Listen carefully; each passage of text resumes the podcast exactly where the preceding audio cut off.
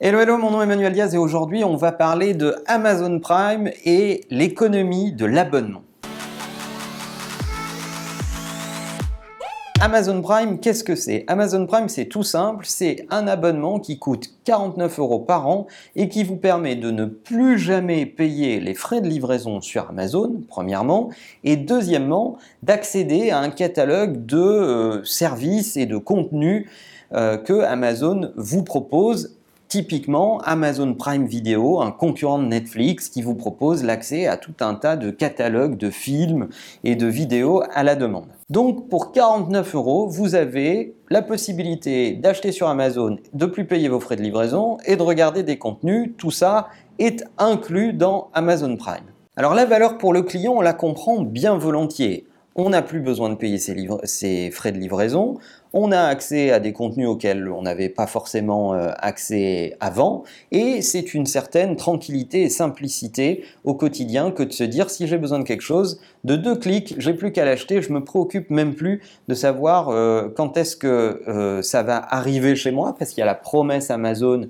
en termes de, de supply chain, et puis d'autre part, je ne me préoccupe même plus de savoir combien ça va me coûter à la livraison, quelle que soit la taille et le poids de l'objet, parce que bah finalement je ne paye plus les frais de livraison. Côté Amazon, on comprend bien l'intérêt également puisque ça crée une surconsommation et une fidélité à la plateforme Amazon puisque naturellement les gens ont envie de rentabiliser leur abonnement, donc ils vont surconsommer sur la plateforme lorsqu'ils sont abonnés à Amazon Prime. Et d'ailleurs, quelques chiffres, chez Amazon, en moyenne, un client abonné à Prime, lorsqu'il dépense 1000 euros par an, un client qui, lui, n'est pas abonné à Prime, va dépenser un petit peu plus de la moitié, 585 euros. Donc vous voyez bien la différence entre les deux. Un client abonné à Prime, 1000 euros par an, un client non abonné à Prime, 585, c'est juste la moitié, on voit l'effet d'entraînement que le modèle par abonnement provoque sur les résultats du business. Dans la vie du quotidien, ça permet à l'utilisateur de ne plus se poser un certain nombre de questions. Je vous ai mis ici quelques produits que moi je consomme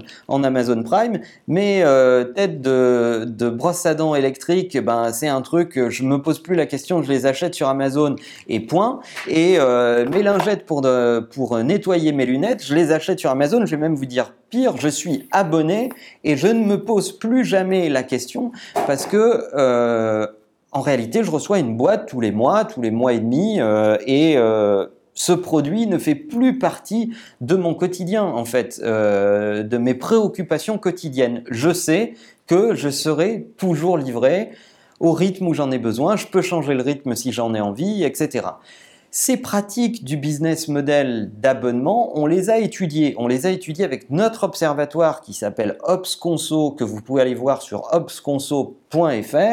Et sur le mois de mars de cette année, on a posé la question aux Français, euh, à travers euh, Odoxa, notre institut de sondage partenaire, quel est leur rapport avec le business model par abonnement? Et figurez-vous que 78% des Français se disent consommateurs euh, de biens et de services par le business model d'abonnement Personnellement, c'est un chiffre que j'estimais comme ça au feeling beaucoup plus bas et cette étude, ce sondage nous a permis de découvrir un chiffre beaucoup plus haut que ce que j'estimais. Même pire que ça, lorsqu'on pose la question aux Français, êtes-vous attaché à l'instinct de propriété d'un bien?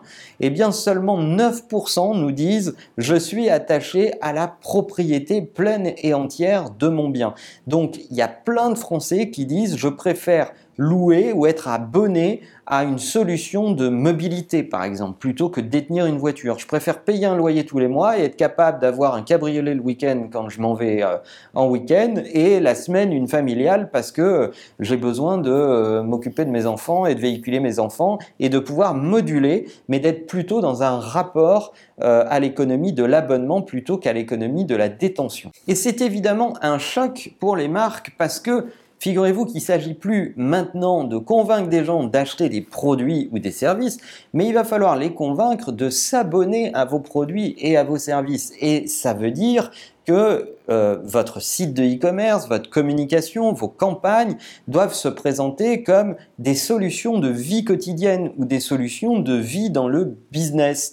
En gros, dans la vie quotidienne, c'est euh, clique ici et tu n'auras plus jamais besoin de te poser cette question. Et dans le business, c'est abonne-toi à mon service et chaque fois que tu auras une question, je t'enverrai une réponse dans les 24 heures où je serai là pour répondre à tes questions, où tu auras un de mes meilleurs consultants qui participera à ta réunion pour t'aider, etc. etc.